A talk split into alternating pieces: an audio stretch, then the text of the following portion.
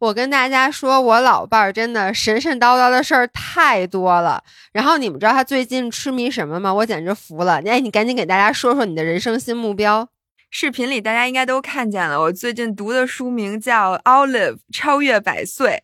那天琳琳和我说说有一个人寿保险，它的那个保额是一百万美金，但是如果你能活到一百岁，就额外再会给你三百二十万美金。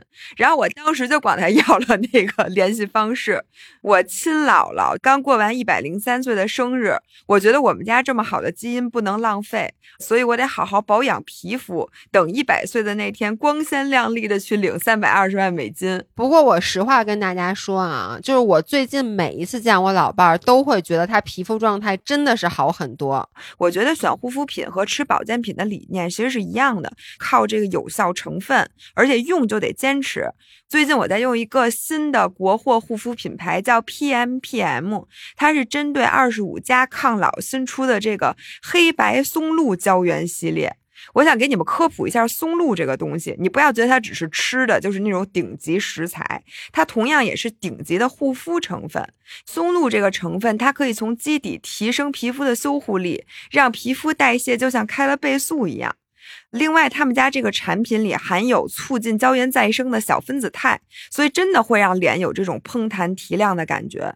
他们主打的这个黑白松露能促进七大胶原，他说的是连续使用十四天，法令纹可以减少百分之五十点七六。然后我用了两周多，脸确实就看起来比之前饱满了，法令纹确实也淡了。这个效果，我觉得是和我之前用过的很多国际大牌都是可以媲美的。你刚才说那个胶原蛋白再生，我觉得这个真的对咱们太重要了。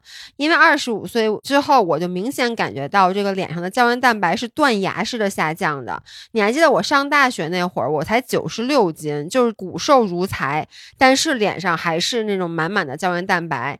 但是现在就很纠结，因为你想要身材好、体脂低，脸上就会显得很干瘪。我推荐你用它这个 PMPM 套装里搭配的那个水煮蛋护肤法，就是你现在手心去挤两泵，它那个有一个叫胶原霜的东西，然后再滴一管它的那个胶原瓶精华，混合之后。再涂在脸上，然后像我会一边，比如说听播客音乐呀，或者一边搭配做按摩，然后你一定要让它全部吸收，就是你要用一些手法，之后你就能感觉脸明显嘭嘭的，就是立竿见影的这个效果。你知道 PMPM 是法语 p o l a m o n t 的缩写，对不起啊，我 butcher 了这个法语，它有去往世界、探索世界的寓意。我特别喜欢他提倡的，就女生一定要突破社会时钟的禁锢，去探索更大的世界的这个品牌理念。你知道，就前两天过情人节，我身边有很多才刚过二十五岁的女生，就觉得自己老了，然后一个人过情人节都会让他们很焦虑。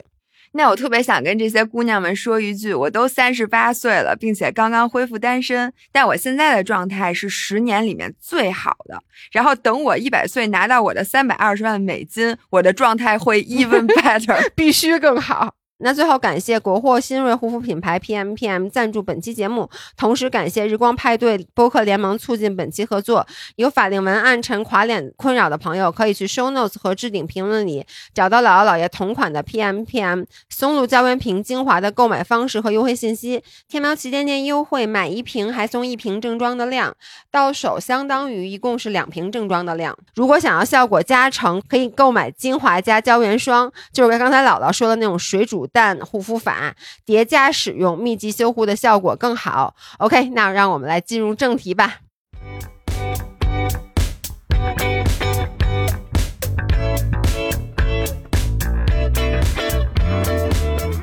Hello，大家好，欢迎回到 Figures Weekly Chat，我是制造，我是维雅。让我们与自己与事物更好的相处。今天是三百九十九期，大家 long time no see。没有，前两天刚更过一期，只是你没跟大家说那年前录的。我在这跟大家坦白一件事儿啊，就是我们前两天发那期节目本来应该年前发，但是年前呢，我们突然接到了一个贴片的活儿，就是大家在上一期片头贴上那贴片，帮我们感谢广告的那个。对，然后呢？我就一鸡贼，我说咱这个要是这期更了，咱为了放假的时候能有把这贴片儿，它得贴一地儿啊，是吧？那我们俩不还得再录一期吗？于是我当时就鸡贼了一下，我说这期咱先叫叫什么？按住不表，是这意思吧？哇，我的天呐！然后我说咱等到放假的时候再发。所以呢，我的感觉就好久没见大家了。所以你赶紧跟大家报答大家一期，嗯咱们录一期精彩的。那得靠你啊，我没什么精彩的呀。你你挺精彩的你来替，你老伴儿精彩精彩。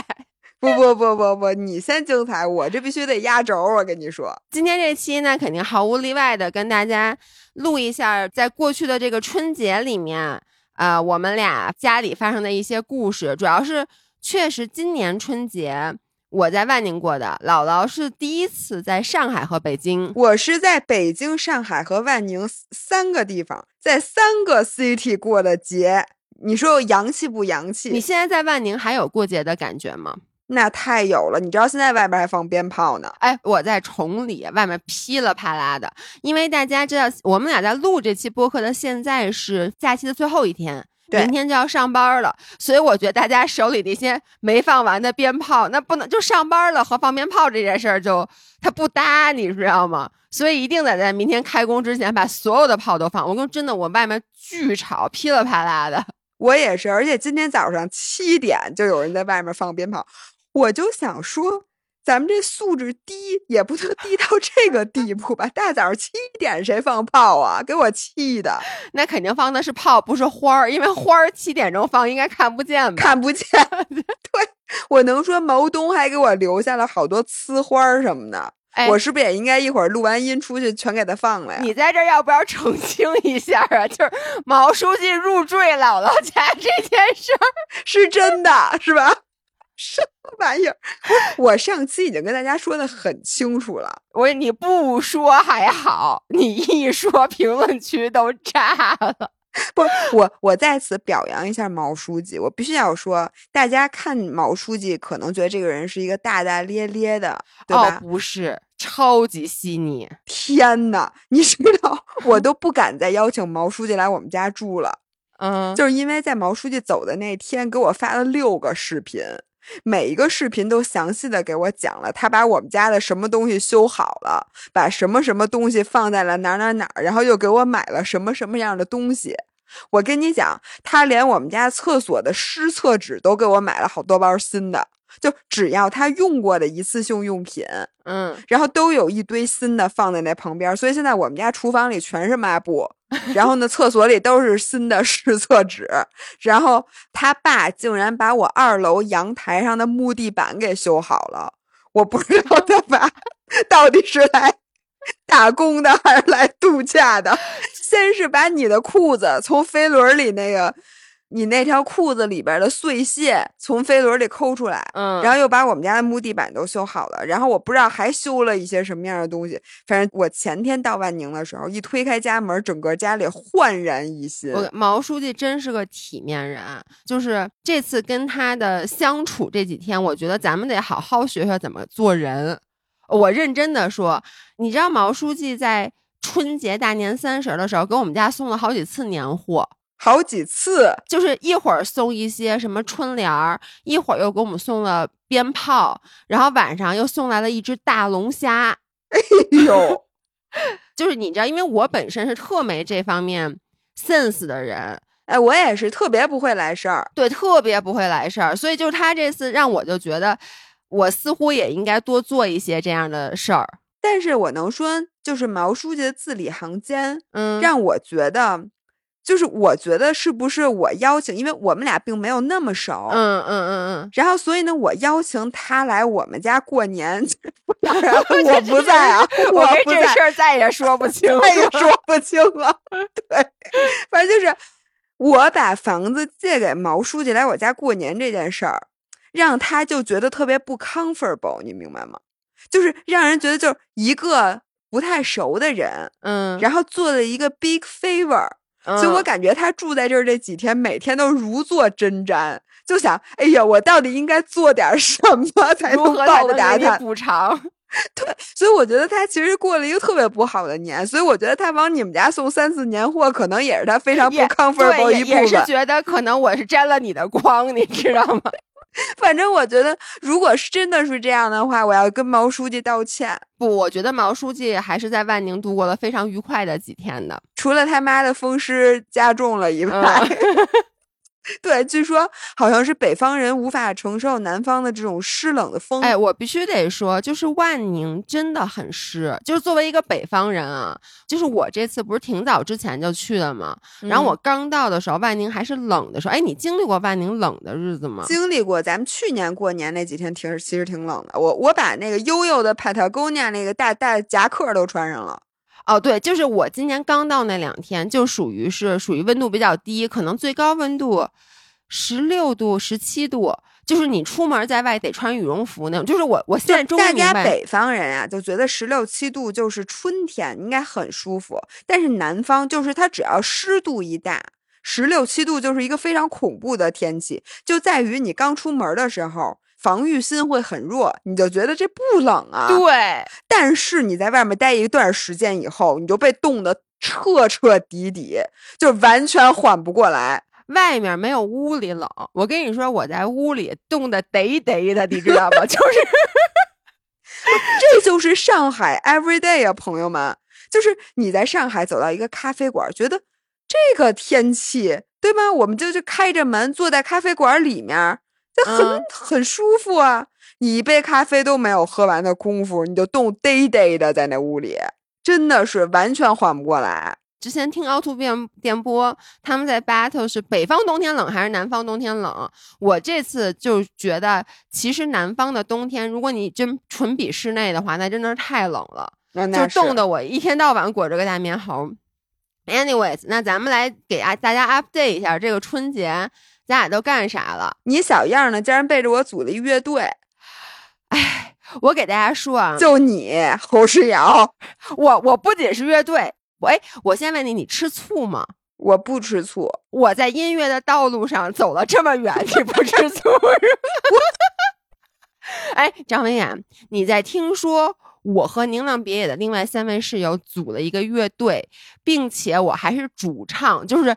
最重要，因为你知道吗？一般乐队演唱完了以后都要说，让我们感谢什么鼓手、什么吉他手、键盘手，最后还说我们的 vocal，就是我是最后被嗯点名儿的那个。你没有一丝丝的觉得，哎呦，怎么那么厉害？就是我我差远了，我比不上。我当时想的就是，这些人难不成唱歌最好的是侯世瑶？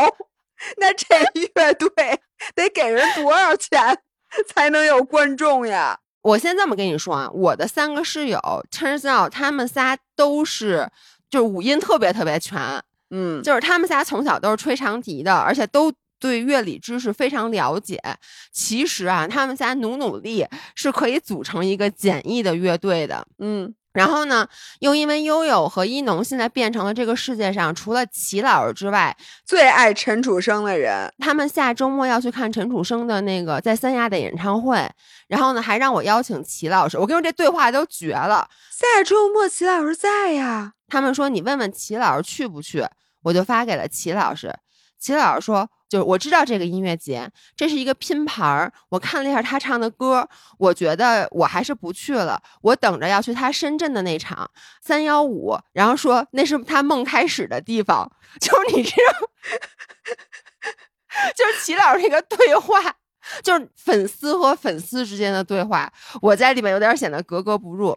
然后因为他们看了那个零七幺三，好像是一个什么一个综艺，那个综艺就是齐老师肯定知道，你现在看上去非常 confused 的齐老师此时此刻正在楼下看综艺。啊，陈楚生的综艺对对对，哎，我在这里面要跟大家 Q 一下齐老师追星的故事，我觉得大家可能都不知道。大家知道陈楚生现在翻红了啊，他原来出道是那个快乐男生，然后呢，那是哪年啊？我记得是我刚上大学，零四零五那那段时间吧。我觉得可能是因为我上大学了，我妈空虚寂寞在家，突然确实是一下没有没有一个要高考的小孩儿可以管了，那怎么办呢？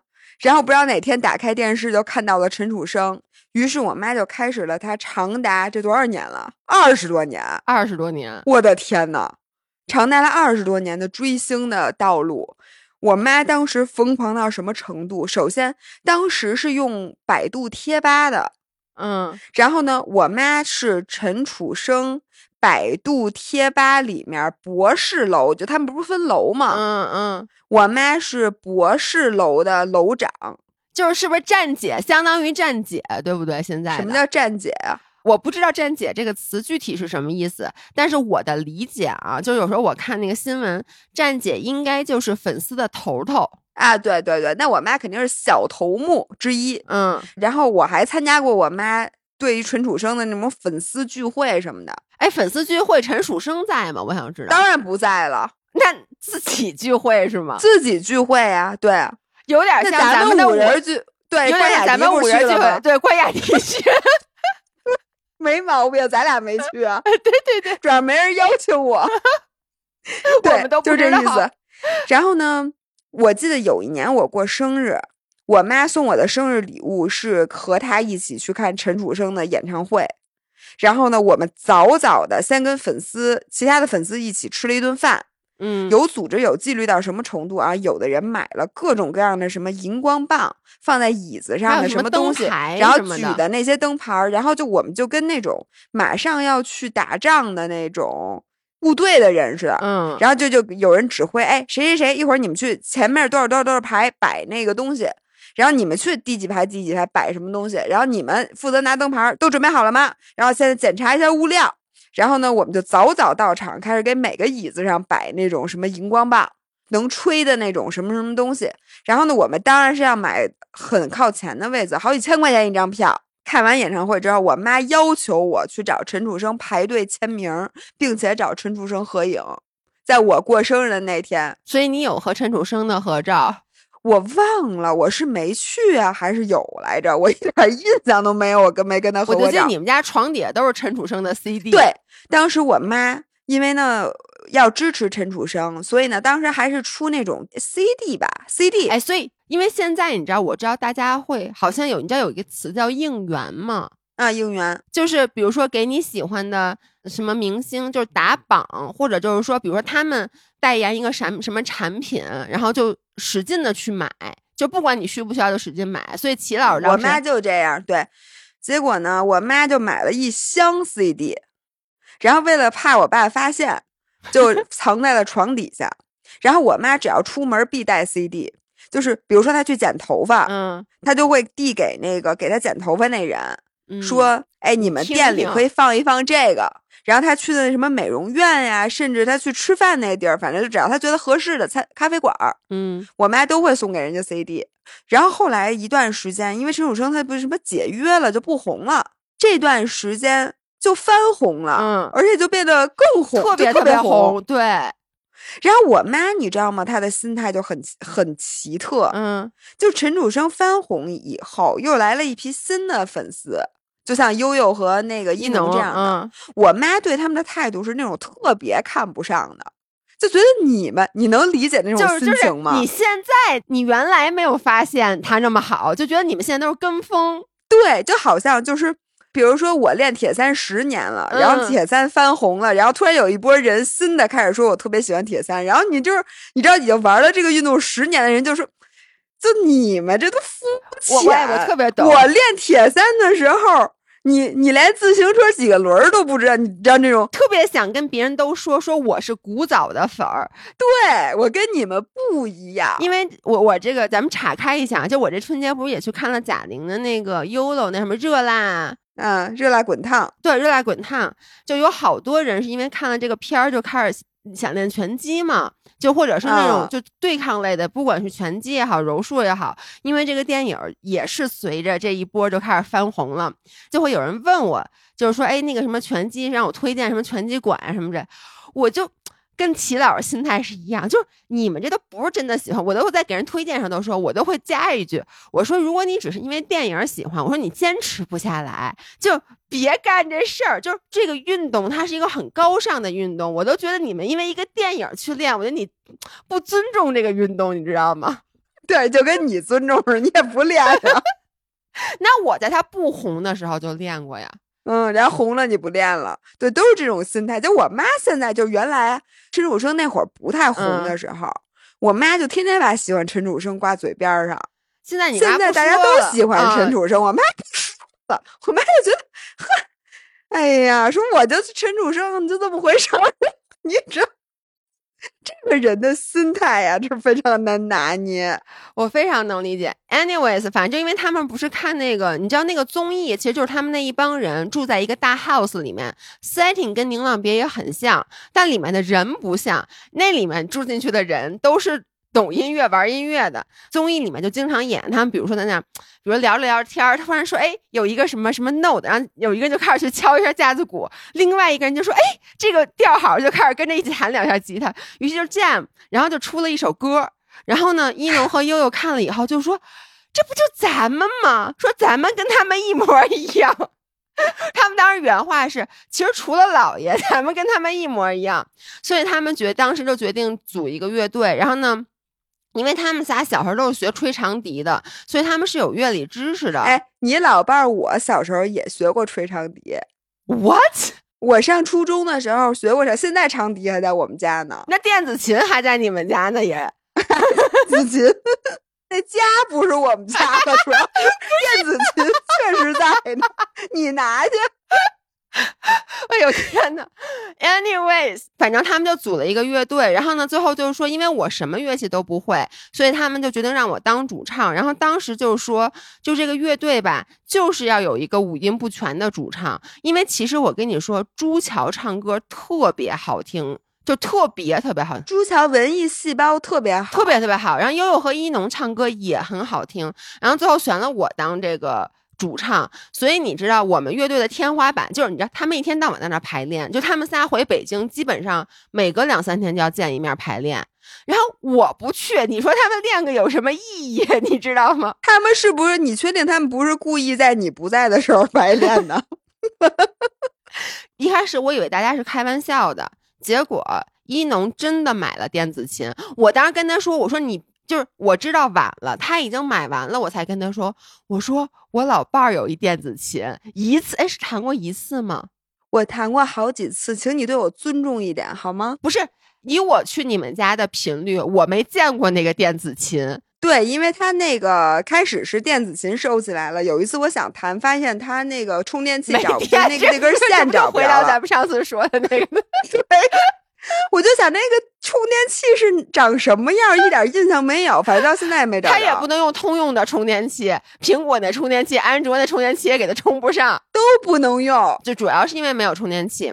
Anyways，然后呢，我还花，你知道，我花重金买了一个 APP，那个 APP 可以教你唱歌。我这人就头脑一热，我当时立刻马上我就想回北京上你当时上那声乐课。还有八节课，罗京也有八节，你们俩不是都各买了十节吗？天呐，那你有十六节课可以上，老伴儿。对，然后因为你知道吗？那天就是我在直播时候，我不是我不是给大家唱了吗？唱了以后，粉丝群里面就有人说说老爷，我是声乐老师，你能不能小窗联系我一下？然后我就买了一个那个 A P P，那个 A P P 是这样的，你一摁。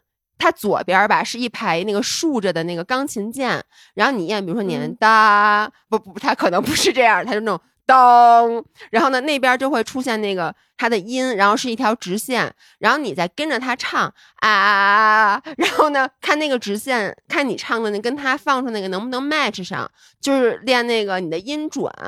这好无聊啊，这个 A P P 不但你想你想变成一个歌手，就你必须要那个。经历一些一番苦练嘛，然后呢，那个 A P P 一百多块钱呢，我就给买了。买了以后就发现太难了，然后我就找专业的人问了一下，然后人就说，你知道五音不全吧？你能练好，就是你能练稍微好一点，但是你不可能变成一个歌手。你才知道是吗？当时我唱的时候，直播的时候，好多人说老爷唱挺好的，说老爷在调上。于是我当时就就有点飘了，你知道吗？所以呢，后来我就决定，我就觉，我就说我这唱歌不行。然后我说，那我去学一个乐器吧。我就咨询了我一个真的，他真的是在乐队里的乐手。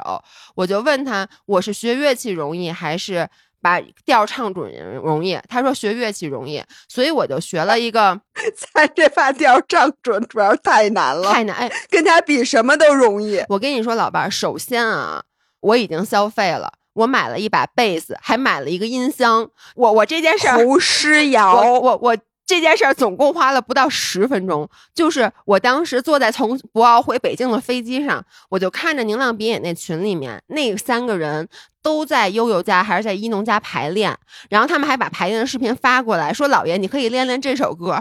我当时就有点急了，你知道吗？于是呢，我就赶紧问我朋友，我就说，他就说你学贝斯比较好，他说因为贝斯吧。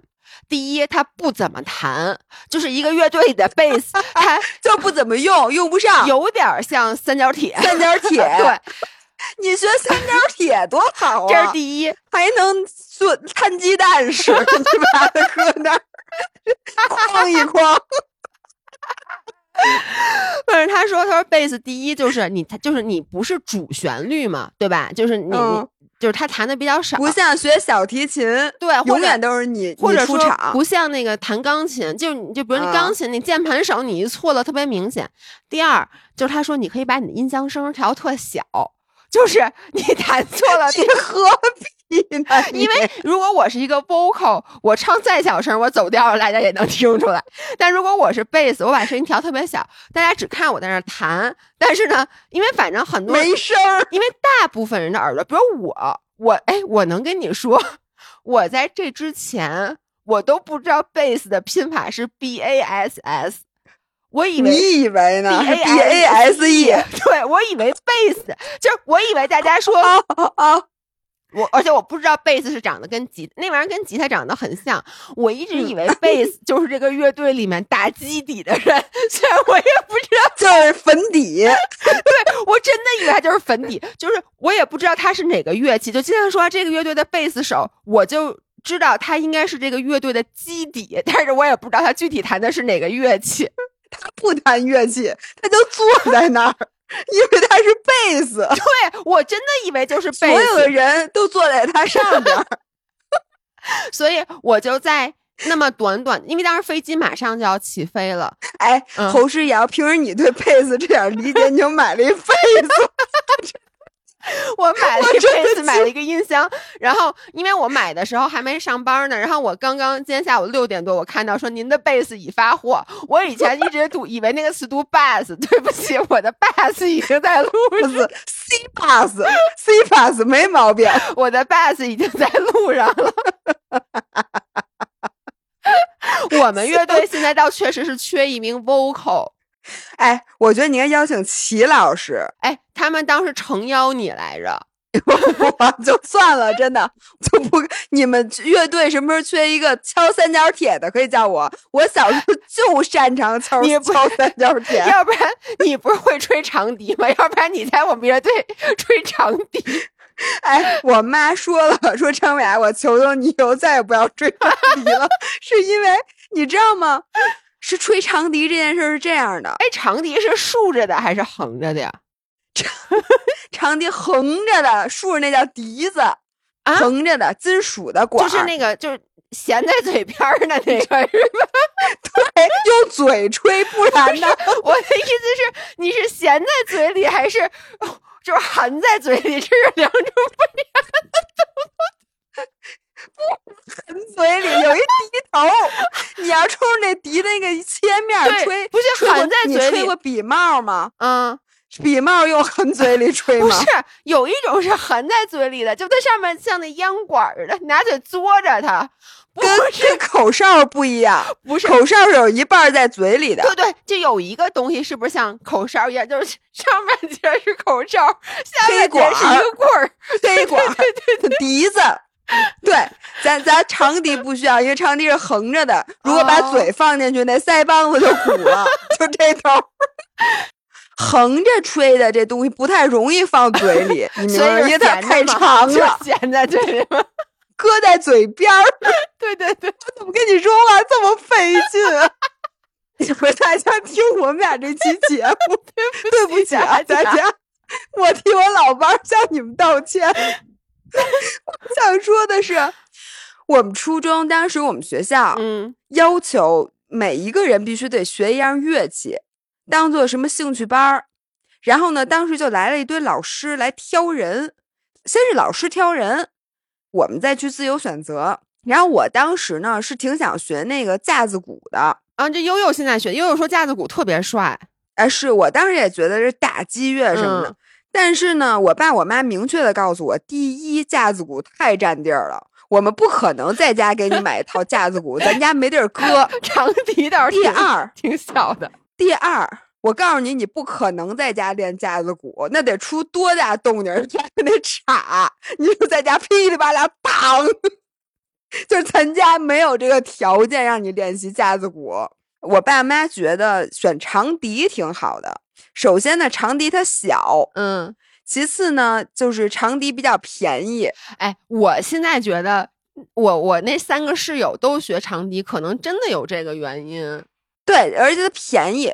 第三呢，这个东西呢，女生吹它挺好看的，因为它是一个非常优雅的 咸在嘴里，对，对，对，然后呢，我就说那就行，学学这个吧。结果我学了一段时间之后，我妈就后悔了，因为你知道吗？长笛得挑嘴，你的嘴的上唇不能有唇珠，嗯就是你的上唇得是平的，它不能是带尖儿的。要不然把那眼儿给堵上了，是吗？不是带尖儿的吹长笛，它漏风，你知道吗？就是它它噗噗的吹出来，就分儿分的，你能 你能理解吗？你吹的时候，你整个嘴唇都嘬那眼儿上，是吗？对呀，不是你不是说跟吹口哨？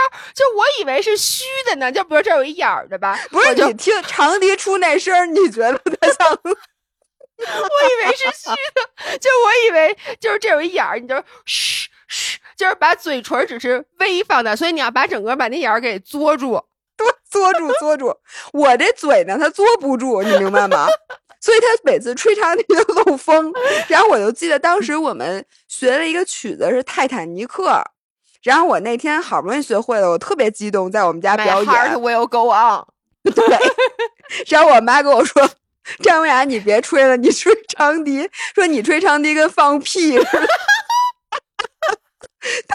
想象一下，一个大学教授说话多么有涵养的一个人。我妈原话真的，张文雅，你别吹了，你吹长笛跟放屁似的。自此之后，我就放弃了这个运动，你知道吗？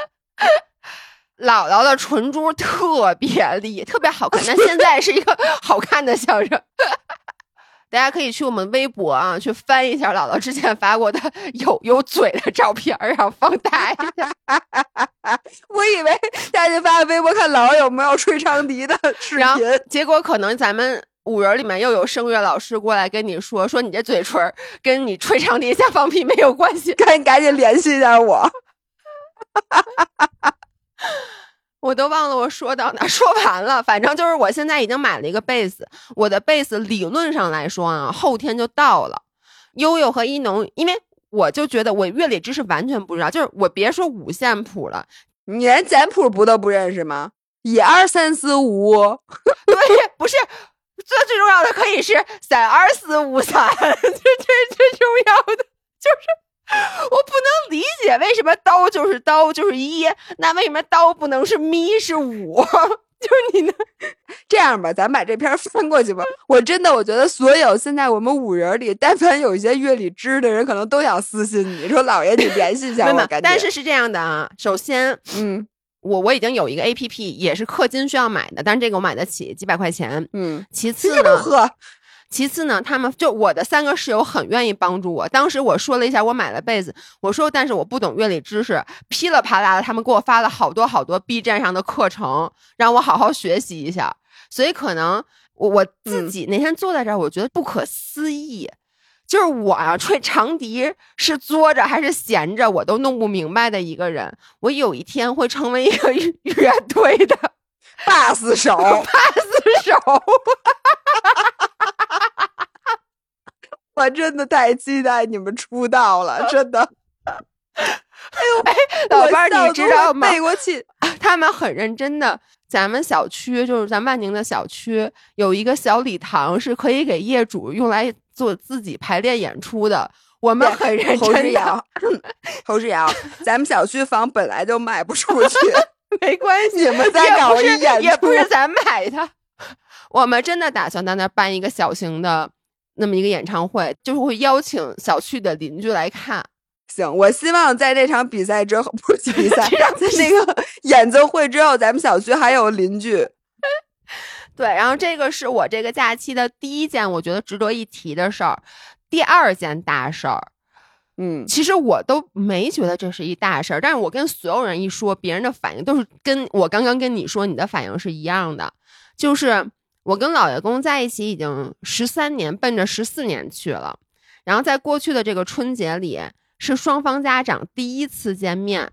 都是北京人，但在北京的时候就从来没见过。我一直也在，我也不想让他们见。然后这回到了海南，是因为老爷公的爸妈其实一直都在海南，但不在我们的那个，不在万宁。但是就说过春节，反正都在海南嘛。就是老爷公就在我爸妈的小区，也给他爸妈短租了一个房子。要不就现在已经走了，你眼睛不要放那么大，你明天不用跟他们吃饭。我突然意识到，嗯，那为什么我会把房子借给毛东呢？为什么不是让涵涵的爸妈来我们家呢？Why？我也不知道，我没想过。哎，为什么？哦，可能因为他在订这个房子的时候，你还说你要来呢。啊，当时不知道你不在。哦，我惊呆了，因为我都不知道，我都忘定了张涵爸妈来来了这件事儿了。我我也忘了，就是。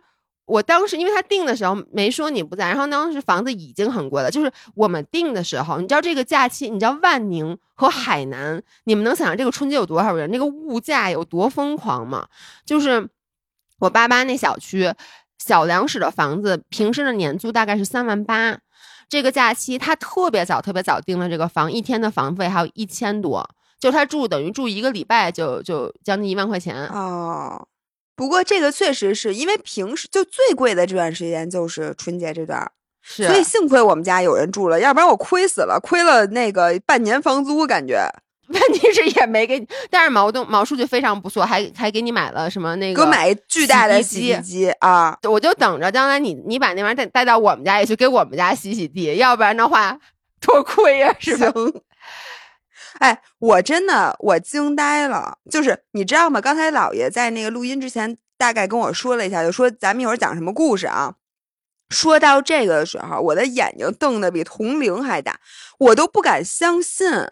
你想啊，你们俩在一起十几年，而且父母全都在北京，基本上啊，就就一直在，而且这两两家离得并不远，而且这跟远不远都没有关系，再远也不应该不。哎，那我想问。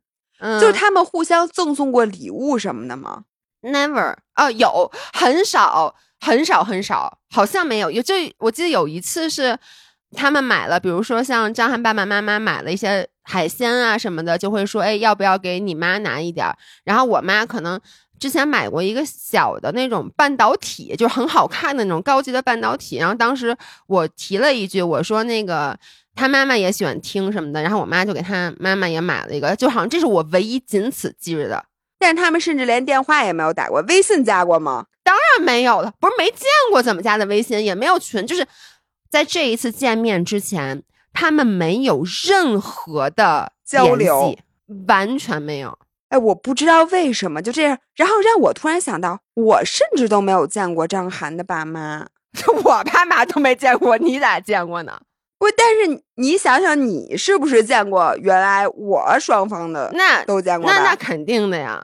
那你们是如何做到十几年不见面？我想让大家给我们留个言啊！对，我也想听一下大家的反馈，因为我这次包括像悠悠、一农，就是包括我这次不是就是悠悠、一农他们的家长也都在嘛，包括像朱桥的妈妈，就礼拜二李老师，他们听到这件事儿以后都表示异常的震惊。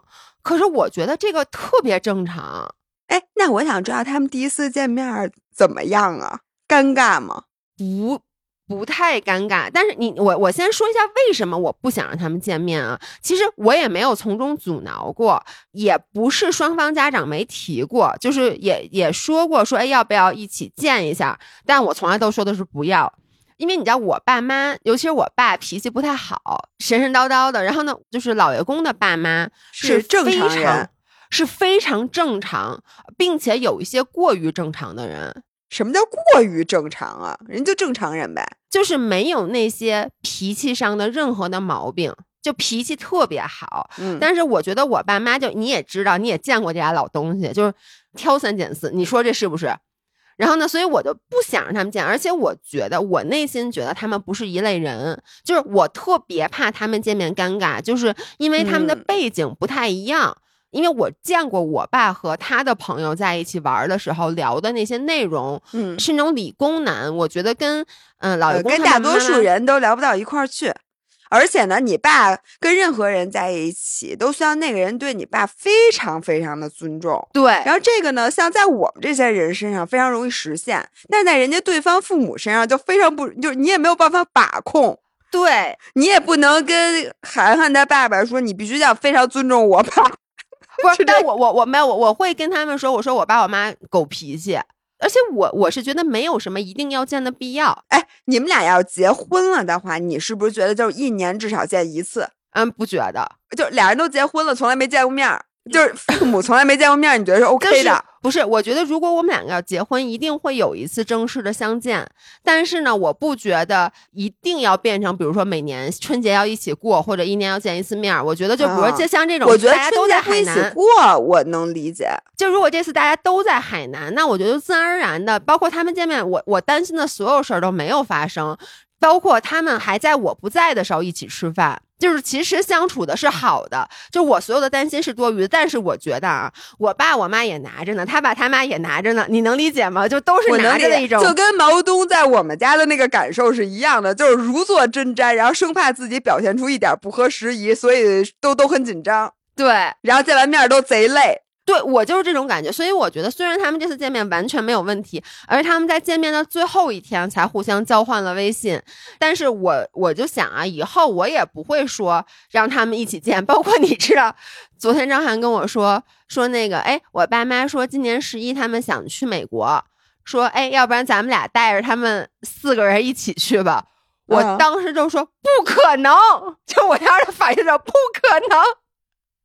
就我觉得他们俩短暂的相见还行，但是你要长期相处，我爸我妈身上的那些毛病，我爸一定会跟别人吵架的。而且就算你爸你妈 OK，我觉得你先疯的人可能是你。对我就是怕先锋的是我，因为我会一直处于一种非常紧张且焦虑的状态。哎，那我问你，包括你过往所有的这些 relationship，有见过家长的，就是你觉得大概多什么样的状态是你觉得你会让双方家长见面呢？就是一定要到谈婚论嫁吗？就你这事儿差不多定了，至少你是一个长期稳定的关系吧。那那怎么什么由头呢？就说哎，大家一起吃过饭，我觉得呀，这件事儿，要不然就是你们俩还有新鲜劲儿的时候，哎、然后呢就说见一下；要不然就是你结婚了，你总得见一下。我觉得就像你们俩这种，因为新鲜劲儿早就过了，但是也没有结婚，所以中间就拖着拖着，要不见就再也没有一个由头见了，除非这回在海南。是所以我其实也也能理解。对，不过我现在真的挺认同的，就是我觉得如果家长您 naturally 觉得人家是一路人，而且他们互相在一起很高兴，因为本来老年人就朋友就少，那我觉得如果是这样的话，你每年是可以把大家招呼在一块儿，或者经常吃饭什么的。但如果这种你觉得他们嗯不会相处特别愉快，或者你就觉得他们相处愉快的话，也是那种特别累的那种相处愉快，就是每个人都不能做自己那种。现在我特别认同，就很多夫妻都会，就就算是结了婚，都是分开过年的，对，就是那个女生回女生家，那个男生回男生家。因为呢，你其实过年一不一起出现这件事儿，我觉得并没有那么重要。最后你们家 value 的还是你。是，而且就是我觉得最后 end up，我观察了他们相处，就是像你说的，就大家其实相处的很融洽，但是我觉得就是两方可能聊天儿，比如或者说他们的状态都不是自己最 relax 的状态，不是说因为他们刚见面，当然了，肯定跟他们是刚认识这件事儿有关系，但是我就觉得。现实生活中，如果不是因为我的话，就是他们双方可能不会成为朋友，就因为他们没有 too much in common，他们确实就是相交的点比较少，所以我觉得以后就就这样，反正现在双方也见过了，如果以后再有事儿也是可以联系的，就这样挺好的。On the contrary，、嗯我来讲一下我的故事。我首先想跟大家说，李老师和齐老师，虽说现在我们的这个婚都离了，但是他们俩还保持着联系。嗯，我觉得他们甚至还会约对方出去喝咖啡、喝茶。当然，等这件事儿过去一段时间呢。就他们俩就是本来就会成为朋友的人。是，的，而且因为我们这件事儿闹得不是很 ugly，嗯就是完全就是一个非常和平的父和平的母什么的，对。所以呢，你知道吗？前两天在过节前，李老师还给我姥姥送去了什么水呃水仙花和水果，嗯，这还送到了我姥姥家，哎，李老师是亲自送的吗？好像是，但我不在啊，我不知嗯道。所以也没提这事儿。反正我非常的感动，嗯，但是呢，我也有点尴尬。不知所措。对，但是你知道吗？因为我见过李老师和齐老师的相处，就是就是在现实生活中，如果没有你们俩，他们俩在一个场合遇到了，他们俩也会变成好朋友。没错。所以我觉得这就还还挺神奇的这件事儿。嗯然后呢，我想说的是，我今年过年就好多人五人儿就都不敢问我为什么呢？是因为我今年就是在离婚之后在家过年这件事儿，应该是你们这辈子能遇到的最尴尬的事情之一。哎，我特别想跟你讨论，你你先说，然后我再跟你讨论。因为悠悠之前刚讲完她第一次离完婚，第一次回家过年的故事，第一次离完婚，不是不是，第一次她离完婚第一次回家，不是她第一次离完婚。对，然后我要跟大家说，因为呢，我姥姥一百零三岁了，然后我爸不是身体不太好吗？以至于我告诉你，到现在啊，到今天为止，还不知道，齐老师还没有告诉我们家任何一个人我离婚这件事儿呢，就只有你们知道。但是因为我们家里人这些老头儿老太太们，还有我姥姥，还有我爸都不听我们播客，也不看我们东西，嗯所以呢，导致其实就是家里没有人知道。但是当时呢，我不是过大年三十回我们家吗？然后我们家一如既往的，我们家七大姑八大姨都在家，就好多好多人。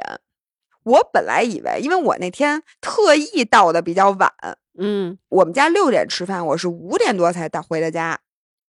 我当时就想的是，我妈肯定跟所有的人已经就把我这套 excuse 说好了，因为我妈就说我什么时候跟他们说怎么说你甭管，我来说。等过了正月十五，这意思就我告诉他们，啊，所以你回家之前，你知道大家不知道，我知道大家不知道，嗯但是呢，我以为我妈已经为他们为什么现在没来过年嗯做好了铺垫，就是我以为我回家之后就是不用解释任何事儿了呢。但是呢，我妈在得亏在那个我临进家门儿，哎，不是前两天好像我就说那妈妈妈我一个人回家过年，你怎么解释？我妈的原话你就说说说她你就说他们都在上海呢。我妈的这个谎呢的意思就是说我去上海，他们也去上海了，嗯，这就就没有回来过年。因为齐老师是不是一个会说谎的人？我现在都有点替你们担心。你你知道吧？然后我就以为他已经跟大家都说明白了。然后我进门的时候呢，我发现大家看见我没有什么异样，嗯，没有特殊反应。对特殊反应。然后呢，我就觉得，哎，那我妈一定是说明白，因为没有人问我，哎，你怎么一个人啊什么的。嗯嗯，然后这个时候，我刚把包放在椅子上，我大姨夫说：“老何停车去了。”然后他们说：“那车停哪儿了呀？”就开始说这个，然后我就张着大嘴站在那儿，然后看看我妈，然后再看看他们，发现我妈啥都没说你妈什么都没跟大家说。啊。对，你我能说这个猪队友吧？不是大家觉得这件事儿应该谁说？就是我也想问问大家的意见。不是最重要的是，齐老师不是跟你说了吗？说我跟他们说了他，就是我跟大家说了他们去上海。他就说就是 excuse 这么编，但他嗯并没有跟我说是他说还是我说。哦，你们俩没串好。对，没串好。于是我就站在那儿说：“我说啊，我说没停车，他们 在上海呢。”这个时候我以为大家都说哦没回来。这时候我大姨妈、大姨夫瞪着俩大眼睛，他们为什么在上海呀？然后我突然发现，原来他们连我搬到上海 这事都不知道。他们也不知道。对于是我就开始解释，我就想我我说啊，对我觉得最近上海发展挺好的，然后呢，我就去，我突然想，哎，我我想在上海待一待，我就是从跑到了上海。这时候我那个哥哥姐姐们都凑过来说。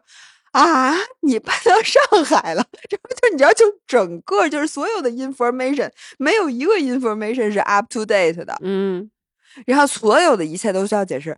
我爸就在那儿听着，嗯，你爸也不知道你搬到上海去了。我爸知道，啊，但我爸不知道那个老何没去停车，然后呢，于是我爸就先问了我一句，说他们俩哪天去的上海啊？然后呢，于是呢，我就随便编了一个，因为我就说啊，我说去了一阵子了，因为我不能说我说过年前这两天现去的，这不就显得有点诚心吗？就特意不想在家过年，我就说去了一阵子了。然后呢，我爸就说哦，过了没有几分钟，我爸突然就把我拉过去问说，哎，我再给大家解释一下背景啊，这个背景是我们家有一辆小汽车，那个汽车呢是我爸的牌子。就之前你和老何的那辆车，就是开的那辆车是你爸的牌子，对，所以呢，任何的违章的记录，我爸的手机都会收到短信。嗯，因为以前我爸经常说，哎，你们是不是又违章了？对，现在这车还是老何在开。对，然后呢，我爸突然问我，哎，如果他们早就去上海了，你又是前两天才回来的，那哪天哪天哪天，咱们家这车的这个违章是谁开的呀？我靠！我跟你说，我给大家讲过，老张是一名警察吗？对，这是警察的从事刑侦工作好几十年。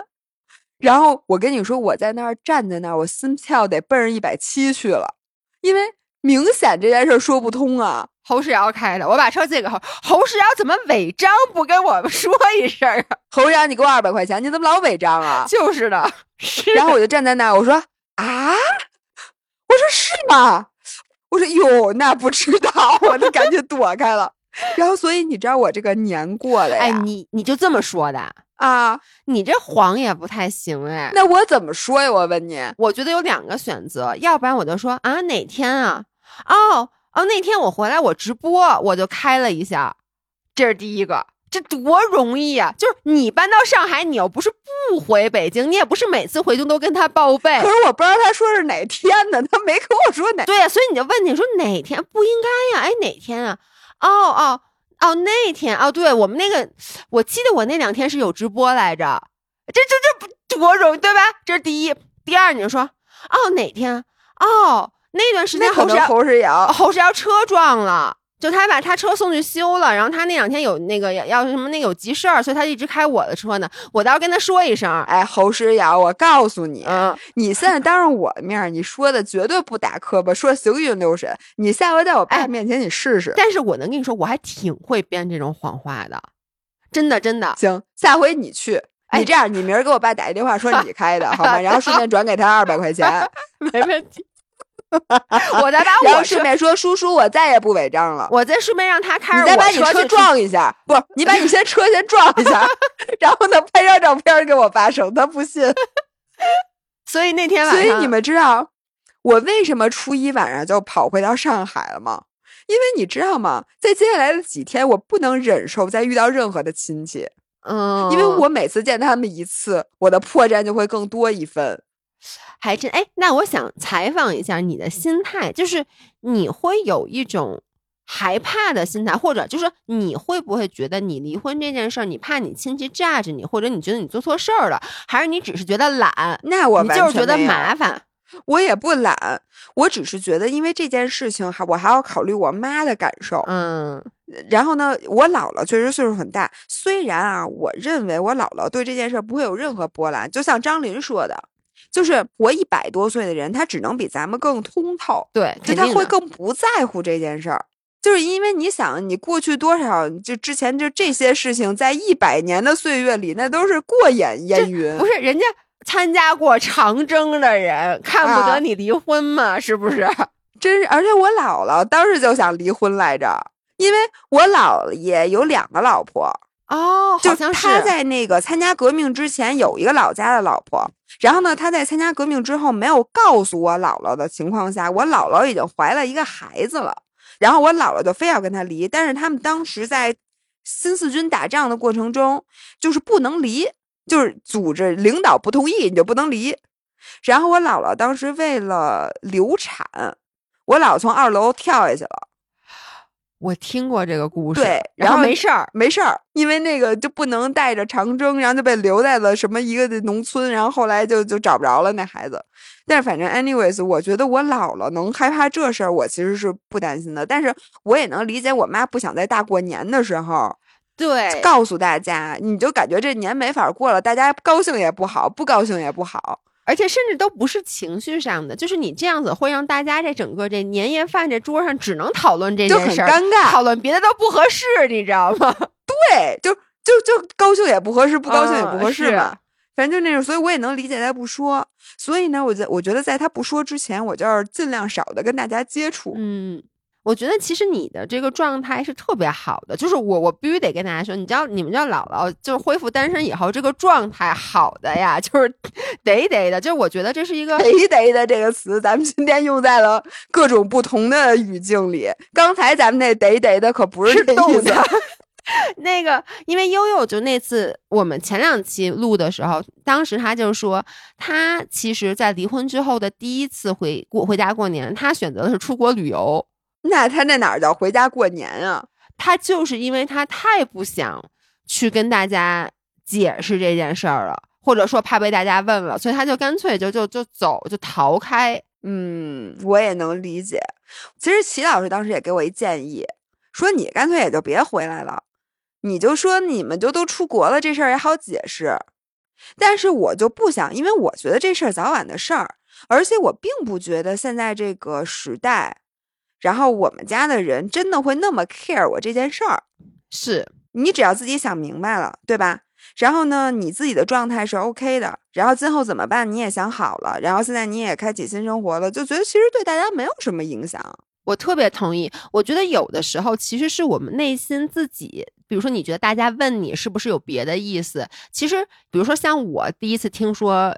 也我比如说我的一个亲戚，比如说他离婚了，我我就觉得我是否应该问一句，因为问一句表示你 care，你要完全不问就显得特别冷漠。但是你这么一问呢，你可能啊说为什么呀？说哎呀，说哎呀，说那个想清楚了吗？其实大家问的时候不是在 judge 你，对，这是在表达关切。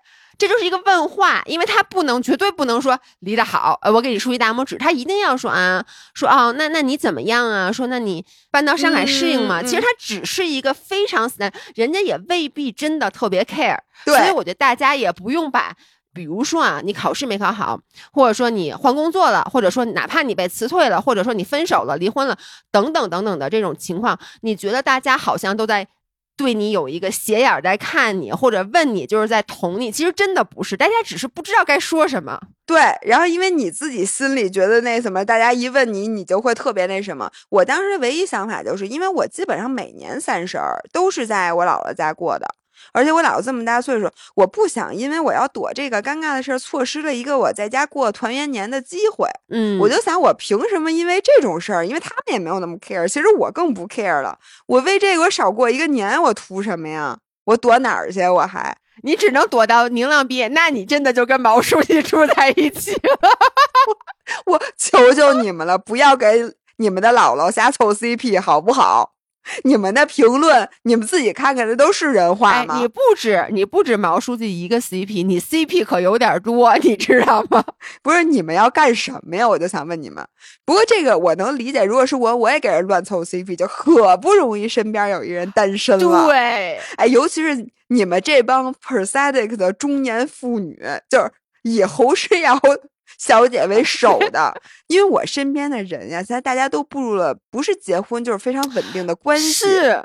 身边就没有一个新鲜事儿可以讨论。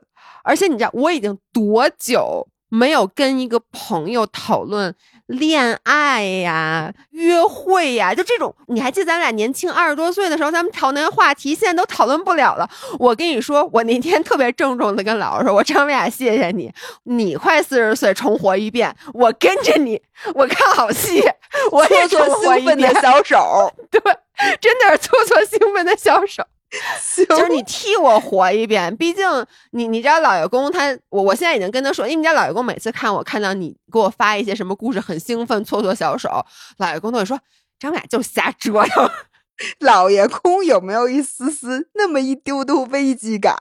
我觉得他和罗京有，但是我觉得罗京做的比老爷公好。我能最后以一个故事来结束我们今天的这个、嗯这个节目，因为现在其实刚刚过完情人节，这次情人节也在这个这个春节里面。我之前给大家讲过哥哥给我买礼物的故事吧，就是每一次都说有惊喜，认识到现在就没给我送过一像样的礼物。我们俩刚开始认识的时候，我忘了是生日还是情人节了，我提前就问他说：“我说那个，哎，你给我什么礼物？”他说：“你别问问，不就没惊喜了吗？”提前两天，我说：“哎，我可后天过生日啊，你别问问，不就没惊喜了吗？”结果到那天晚上，因为我要他本来他约了，就是说好去吃饭，后来因为我要加班没没加成，然后呢，结果他要来接我下班，我就以为是有惊喜。你能想象当时我从那个楼里面下来，嗯我好像出差回来有一个箱子要放在后备箱里，在他打开后备箱那一刻，我还在 expect 后备箱里面有什么放满了玫瑰花花啊？结果就是一空空的后那个那个箱子，把那箱子一下就给扔进去了。然后我说惊喜呢，他说今天晚饭啊，他说那你不没没法吃吗？就这就是惊喜，老爷公真的是这么一不是。这惊喜就是没吃上那晚饭。对，没吃上那晚饭，所以这次我跟大家说，那个情人节那天早上，哎，我我跟你说，这是真实发生的事儿啊。当时是十四号，我们是十三号夜里从万宁回的北京。十四号我早上起来睁开眼，然后我意识到是情人节，当时我听到门外咣的一声，老爷公刚从外面回来，然后我就睡眼惺忪的走出去。老爷公说：“我给你买情人节礼物了。”当时我还有点没睡醒，我当时真的那一刹那，我觉得他真的是出去给我买情人节礼物了。嗯然后他往桌上拽了一个 Seven Eleven 的袋儿，拽了一个巴黎贝甜的袋儿，然后呢，从巴黎贝甜里面拿出了两个香肠面包，说。不是我我我再给大家讲 background，哎，上次是不是你在？就是我有一次跟老爷公急了，因为我就说他买面包，不是你爱吃的，对，就是我不爱吃甜面包，我只喜欢吃咸面包，尤其是早餐。你喜欢吃甜咸搭配的面包。对，而且里面最好有点肉，就我不喜欢吃什么巧克力的面包。他就有几次，有一次姥姥也在，就是早上起来买面包，全是他自己爱吃那种甜面包，就没有给我买。然后呢，结果老爷公先是拿出两个香肠面包放在桌子上，说：“看见没有，哥哥给你买咸面包了。”然后从那 Seven Eleven，我是不是还给你拍视频了吗？从 Seven Eleven 你 Eleven 的袋儿里拿出了一袋果丹皮，拿出了一袋大杏干儿，说情人节礼物，sweet 不 sweet？是挺甜的，这俩东西都 你你不知道，真的这就是他送给我的情人节礼物。晚上跟罗京和张琳一起吃饭，然后你知道罗京跟我说说他给琳琳买生日礼物，故事是这样的，他跟琳琳说。琳琳，我给你买一个生日礼物吧。生日礼物、情人节礼啊，物，不不，情人节礼物。琳琳说：“那你先去下载什么淘淘什么什么一淘啊？就是一淘。对，他说，因为大家知道，就是你在淘宝买的，如果你下载一个软件，我忘了叫什么什么一淘么，就给你返钱。给你返钱。琳琳的原话是：“我告诉你啊，你必须得下载一淘才能买啊。”然后罗京弄不明白，他不会弄那个返利。人家说：“那你就不许买，你就你要跟我买情人节礼物，你必须得在这个软件上买。”然后呢，我们先声明一下，我们不是给这个软件做广告啊。对，然后呢，罗京给琳琳最后买了海蓝之谜的全套护肤品。我我跟你说一点不夸张，寄到他们家了，连封都没拆，就是连外包装盒都没拆。罗京说说琳琳说这是你的什么生日礼物？我说那个叫什么海蓝之谜。当时我也在，然后转头问我说这跟你们用的迷之是一回事儿吗？迷之是我们一个朋友做的一个面膜，特别好用嗯，对，护肤品嗯特别好用，但它是一个比较平价的面膜。琳琳来连外包装都没有拆，直接让罗京点就给退货。然后顺丰小哥来拿的时候说：“您拆都不拆一下吗？” 哎，你就说我们这我们这种中年人，哎，太我觉得还是哥哥买的合适，至少不用退呀、对吗？至少它实惠呀、我去退两个香肠面包，人也不给我退呀，不是那玩意儿的，你确实爱吃，没毛病啊。是没毛病，是吗？我就问那俩香肠面包，难道不有一个是给哥哥自己买的吗？是有啊，凭什么说这俩香肠面包都是送你的礼物啊？因为这俩是咸的呀，他先给我呀，那那给给了我之后，我不得跟他分享吗？行，我觉得哥哥没毛病啊。但是你知道，就是我那天就一个是看着哥哥，一个是看真的看着罗京给林那礼物，整套啊，我全部目击了全套以后，我就想，张文雅，你真你替我们俩谈谈恋爱吧，你替我们俩收收礼物，约约会，漂漂亮亮的。因为你知道那天晚上吃那个情人节出去吃饭。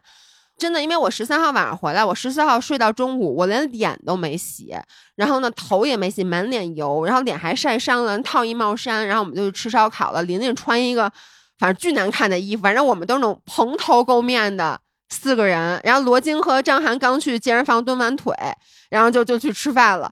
哎，我能说罗京和张涵他们俩这情人节过得不错，一起蹲腿了。早上起来，张涵第一件事先给罗京打电话。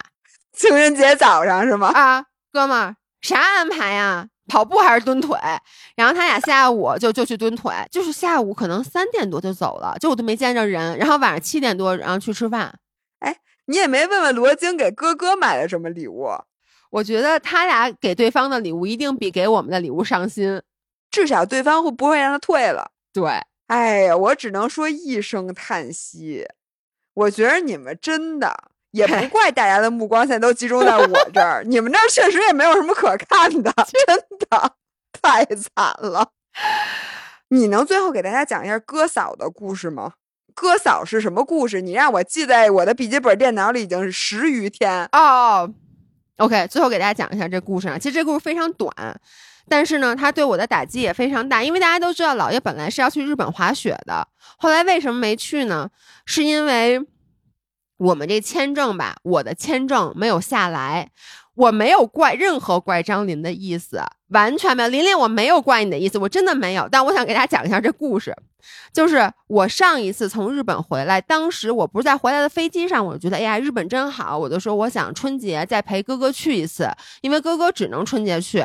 然后于是呢，当时我在下了飞机，我就联系上一次给我办签证的人，因为上一次呢我的时间有点紧，他就说你要不然先办单次的，我之前那三年的过期了，他说你先办单次的，然后呢肯定能过，说你下次等你从日本回来，我再给你办五年的。